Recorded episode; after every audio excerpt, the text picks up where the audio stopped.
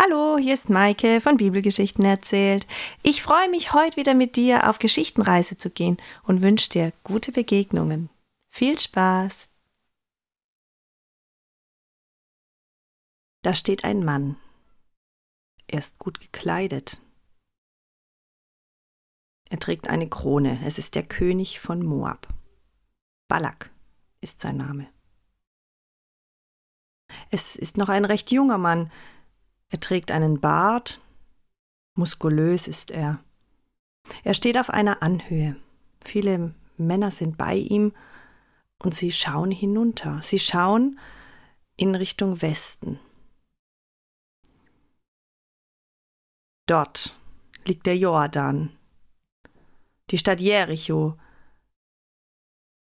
Doch noch auf ihrer Seite, in ihrem Gebiet, in seinem Gebiet, dem Gebiet Moab, zelten viele Menschen. Frauen, Männer, viele Tiere, alte Kinder. Eine riesige Zeltstadt ist dort. Balaks Gesichtszüge verfinstern sich. Seine Augenbrauen gehen nach oben. Falten sind zu sehen. Der Mund fest zusammengedrückt, die Lippen bilden eine Linie. Er hat einen Stab in der Hand. Wütend knallt er ihn auf den Boden. Dieses Volk, diese Israeliten. Seht nur, so viele sind gekommen. Wir haben schon viel von ihnen gehört. Sie ziehen umher mit ihrem Gott Sie wollen uns hier alles wegnehmen, seht ihr das nicht? Arbeit, Platz, Futterstellen. Das Volk der Israeliten, das dort zeltet, merkt nicht, dass sie beobachtet werden, dass diese Augen auf ihnen ruhen und die Männer Pläne schmieden. Sie sind voller Vertrauen, sie freuen sich. 40 Jahre lang wachen sie in der Wüste unterwegs und nun liegt es vor ihnen, das Land, in dem Milch und Honig fließen soll, das Land, das damals ihren Vorfahren versprochen wurde, Mose, der sie hierher geführt hat. Sie freuen sich. Sie sind sich sicher, das ist das Land, das ihnen gehören soll, so hat es Gott ihnen versprochen. Sie wissen, Einige werden sich ihnen in den Weg stellen, aber Gott ist auf ihrer Seite. So lange hat er sie begleitet, als Rauchsäule am Tag und als Feuersäule in der Nacht. Gott ist mit ihnen. Doch König Balak hat Angst. Was soll er nun tun? Er greift sich mit einer Hand an die Stirn. Er kratzt sich. Da kommt ihm plötzlich eine Idee. Er wendet sich um sein Mantel dreht sich mit im Schwung und er schaut die führenden Männer an, die mit ihm hier hochgekommen sind, um das ganze Ausmaß anzuschauen. Hört, wir wissen doch von diesem Seher, Bileam heißt er. Weit weg am Euphrat soll er leben, in Petor. Er hat die Macht zu segnen und er hat die Macht zu verfluchen, so sagt man über ihn. Ich möchte, dass ihr losgeht und ihn holt. Erklärt ihm alles, was hier vorgeht, unsere Ängste, und sagt ihm, er muss kommen, er muss dieses Volk der Israeliten verfluchen. Nehmt Gold und Silber mit. Aber geht. Einige der angesehenen Männer eilen schnell nach Hause. Sie richten ihre Dinge hin, sie brauchen viel Gepäck, Nahrung, Wasser in Beuteln abgefüllt, denn der Weg ist lang, mehrere Tage werden sie unterwegs sein, Wochen sogar. Aber auch sie haben Angst, sie wissen, das ist eine Möglichkeit. König Balak hat recht. Von Balak bekommen sie auch noch Geld mit. Mit dem können sie Biliam ein wenig umgarnen, ihn bezahlen. Aber sie werden sehen. Viele Tage sind die Männer unterwegs zu Biliam. Und als sie bei ihm ankommen, ist dieser ganz überrascht. Was machen diese vielen fremden Männer hier aus einem Land weit weg? mit einem anderen Glauben. Und was? Sie wollen zu ihm, wirklich, zu ihm, Biliam? Einer der Führenden spricht, Biliam, ihr seid doch der Seher. Uns schickt König Balak, der König von Moab. Er richtet dir aus, du sollst kommen, du sollst nach Moab kommen, dort sind die Israeliten. Sie nehmen uns alles weg, sie zelten. Wir haben Angst, du musst sie verfluchen. Man sagt, du kannst das, dir sei es möglich, zu segnen und zu verfluchen.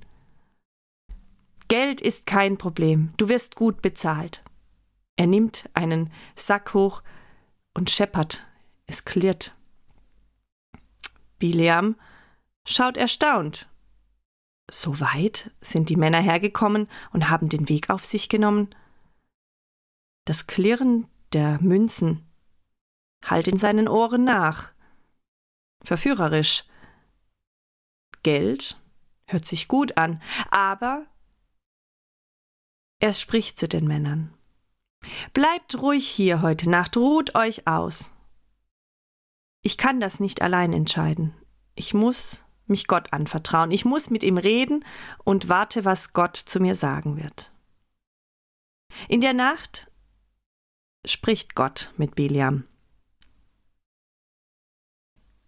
Er erklärt ihm, was der König Balak von ihm möchte, aber Gott sagt ihm sehr deutlich, Nein, Biliam, dieses Volk ist von mir gesegnet. Bleib hier. Sehr früh am Morgen erwacht Biliam und er weiß, was zu tun ist. Er geht gleich zu den führenden Männern, die Balak geschickt hat.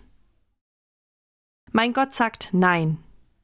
Ich kann nicht mit euch gehen. Er selbst hat dieses Volk gesegnet. Die Männer wissen, sie können ihn nicht überreden. Seine Rede war klar und deutlich. Sie reisen zurück. Wieder sind sie viele, viele Tage unterwegs. Sie haben sich noch Verpflegung mitgenommen. Und nun gehen sie los, zurück zu König Balak. Sie wissen noch nicht, wie sie es ihm sagen sollen, gut wägen sie ihre Worte ab. Zurück in Moab erklären sie Balak, dass Biliam verneint hat.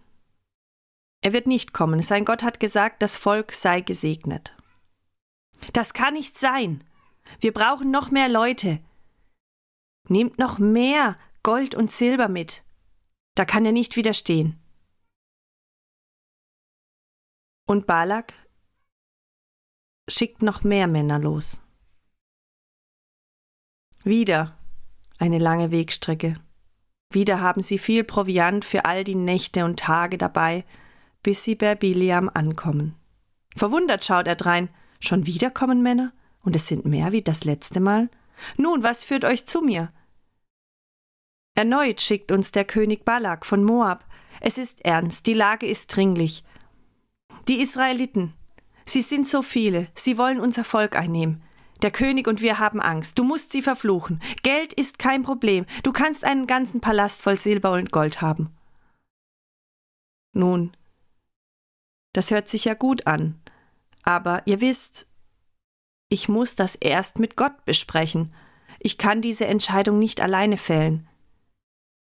Bleibt nur hier, ruht euch aus. Ich werde euch sagen, wie Gottes Entscheidung ausfällt. Auch in dieser Nacht geht Biliam mit Gott ins Gespräch und Gott fragt, Biliam, was wollen diese Männer hier? Was wollen sie von dir? Und Biliam antwortet Gott, Gott, sie wollen, dass ich das Volk Israel verfluche. Nein, das kannst du nicht tun, ich habe es gesegnet. Aber geh nur mit. Schau dir alles an, aber du musst machen, was ich sage und nichts anderes. Bileam versteht. Am nächsten Morgen steht er wieder früh auf, er geht zu den führenden Männern und teilt ihm den Entschluss mit. Gott sagt, ich darf mit euch gehen. aber ich muss nach seinem Wort handeln. So nimmt Biliam all seine Sachen, die er für diese lange Reise benötigt. Er rafft zusammen und sattelt seine Eselin. Zwei Diener nimmt er noch mit. Sie machen sich auf den langen Weg von Petor am Euphrat nach Moab im Jordantal.